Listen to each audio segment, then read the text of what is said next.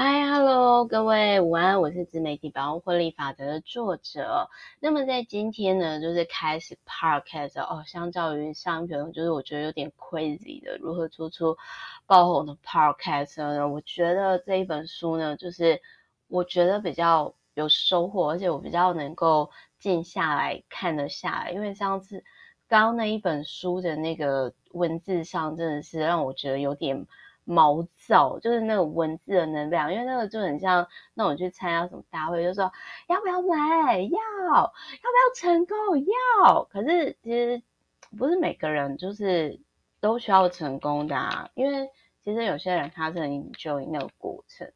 所以，如果你今天你跟 Meta 一样哦，就是你只是想要就是呃长时间的记录生活啊，然后这件事情呢，哎，我不好意思，杂音有点重，因为我在喝柠檬汁。然后，如果你只是就是跟 Meta 一样，是这件事情就是记录生活，你是可以做很久很久的。像我大概目前已经快一千集了吧，其实我。我在创作，我很喜欢就是那种，就是一零零一千，就是我觉得说，如果你一件事情，你可以做超过二十一次，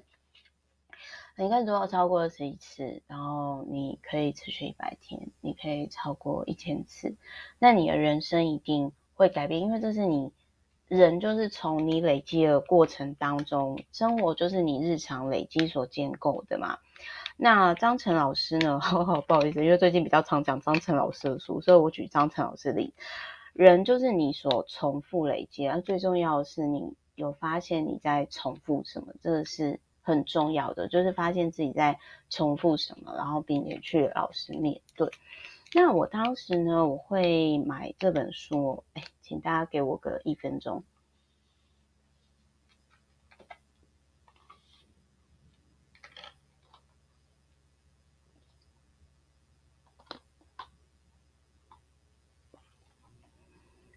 好，大家不好意思哦，因为我刚刚就真的口很渴，我想要喝个柠檬汁。好，我讲一下，就是说，我觉得这本书呢是在它的第十七点，就是如果你今天你可能看到大家都开始经营自媒体了，然后你是属于那一种就是比较不好意思露脸，或者是你不知道怎么开始自媒体，或者是 podcast 的人。然后你又是要做访谈节目主持的人的话，那你真的是，我个人觉得非常实用的是第十七章节。但是我有点后悔，就是我当时在做邀约来宾跟访问的来宾，因为我之前曾经有帮青年职涯发展中心哦，以及就是行政院的，就是算是他们的频道，就是邀约来宾嘛。但是我觉得我那个时候就是没有看到这本书，所以我那个时候其实没有像他们就是在做这准备上是比较逻辑化。比如说这本书我觉得挺好，就是他有提到说，第一种你可以先敲定邀约，然后做节目之前预先访谈，就很像另外一本《人生胜利圣经》Tim Ferris，他说他他也有 Podcast，那我不知道他是不是有看这本书，或者是成功的人。逻辑大概都是一样，因为像 Tim Ferris，他就是说，他在人生胜利圣经里面有讲，他大概会有十八个问题，他几乎都会问他的来宾，特别是他喜欢的来宾。那你要邀约别人，不论今天是合作还是演讲还是任何邀约，你应该要先跟对方解释你的节目内容，然后就是你这通电话你要跟对方讲，你不会把电话录下来。但是这个预防就是可以让双方更了解彼此，就是一个好的邀约。其实你要讲清楚你的目的，你会花的时间以及你愿意付的金钱。但是我在当时就是那个时候，嗯，就是直播那个时候一开始被好几万人看到的时候，其实那个时候很多人是我常遇到很不 OK 的邀约，就是其实我。会觉得说天啊，你可不可以一次讲完重点？到底要干嘛？这样，而且那个时候，因为呃我的直播被很多人看到的时候，其实那个时候我并没有想要就是靠，因为我的是本业已经够生活，所以我那个时候其实并没有说呃我要在这个领域获利。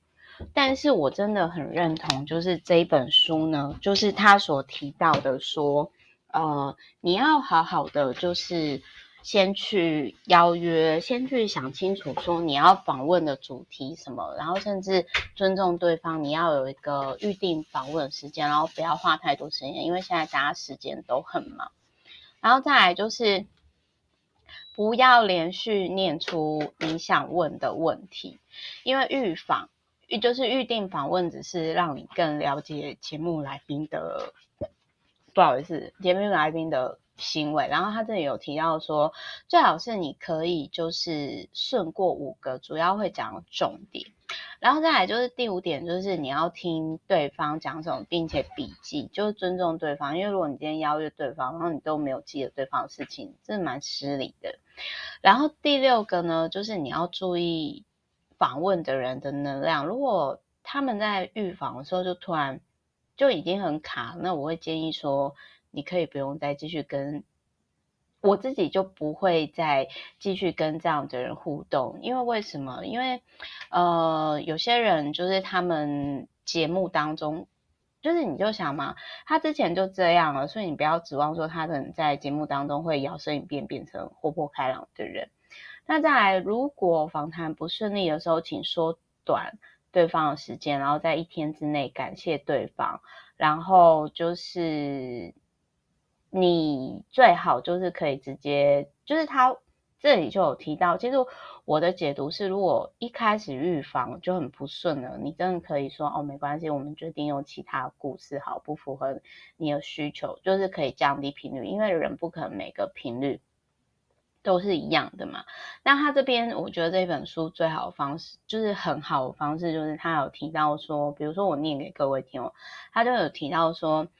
呃，像他的电子邮件就会有说哦，确认邀约什么什么节目的访谈，然后亲爱的谁谁谁，谢谢你跟我分享什么经验，我很期待你下周上 Podcast 的节目，然后大概时间是什么时候？如果有什么问题，欢迎联系你，然后并且感谢对方，然后。完整的就是资料应该是怎样？比如说提醒访谈时间是什么时候，访谈地点是哪边，或者是线上有什么时间，访谈时间约二十五分钟，联络电话，然后什么什么什么。那我觉得他这里举例的遛狗人俱乐部呢，荣获五届辛辛那提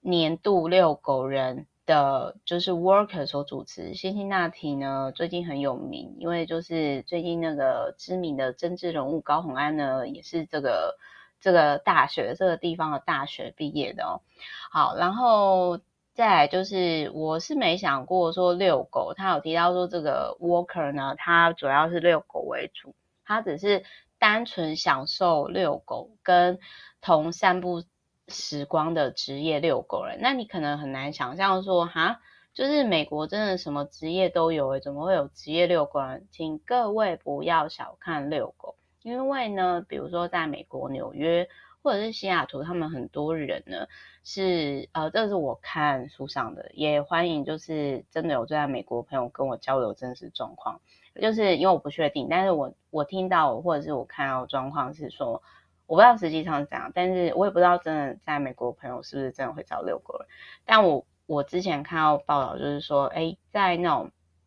比如说纽约，他们很多很有钱的贵妇还是白领精英，他们没有时间照顾宠物，所以他们就会有一些 APP 或者是平台可以去预约。就各位就想象说，我们懒得点外卖，我们会叫 Uber Eats 或者是熊猫嘛。那我们懒得开车的时候，我们会搭计程车嘛。那一样，我们懒得遛狗的时候呢，那种很有钱的都市有钱人就会就是请遛狗人遛，诶，他们的时薪也不低哦。那甚至有人就是专靠帮这些有钱人遛狗呢，遛到身家几百万，在美国也可以好好生活。那我曾经呢就想过说，诶，我来试试看好了。但各位知道吗？我光是呢就是帮我朋友带那个。拉布拉多那种大型犬啊，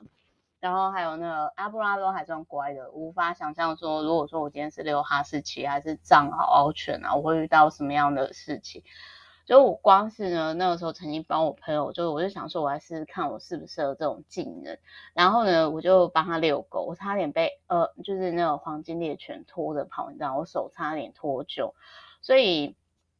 我觉得他这个频道很有趣。那再来这一本书哦，我觉得值得看的地方就是他真的是手把手教，就是我不意外说这个作者频道累积破千万人看。虽然说他没有，就是像，其实我觉得像淡如姐她的 podcast 就是破亿人下载嘛，那我我会觉得说，哎、其实我也蛮好奇他之后会不会出类似这样的书籍，然后我觉得可以台湾跟美国就是去 A/B test，我觉得也挺有趣的。那反正他这边的书呢，就是我个人会。觉得我另外想要补充一个点，就是说我我在这里，就是他有提到的是，他有提到的是说，如果你觉得你有需要的话，你可以找那种就是一些有些律师会初期提供免费的第一次咨询，看你觉得适不适合。但是我个人是真的觉得，因为我公司从第一年我就跟律师合作，跟法顾合作，所以就是。我觉得应该要对智慧财产权比较熟悉。你可以除了去上课之外，那你如果想要更理解他们的就是智慧财产权的这部分的话，你可以在那个第五步的制作当中有更多讨论啊。那比如说。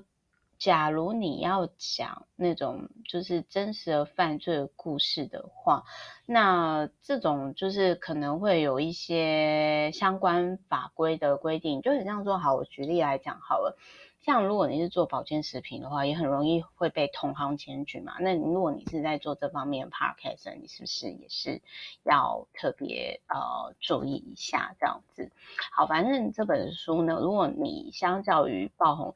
如果你跟我一样看不比较看不下去爆红 cast 的那一本，你是想要知道说实际上怎么做的话，那我真的是觉得开始 podcast 它真的是手把手教你，手把手带你。那我觉得这一本书会比较适合你。那我个人是觉得。上一本书是你可以花钱去买它后面的有趣的附录啊，Podcast 看 Podcast 的历史啊，以及他推荐的书单跟其他的原文书啊。但如果你要 Podcast 的制作过程有个书陪你手把手教你的话，麻烦务必请买开开始 Podcast 这一本。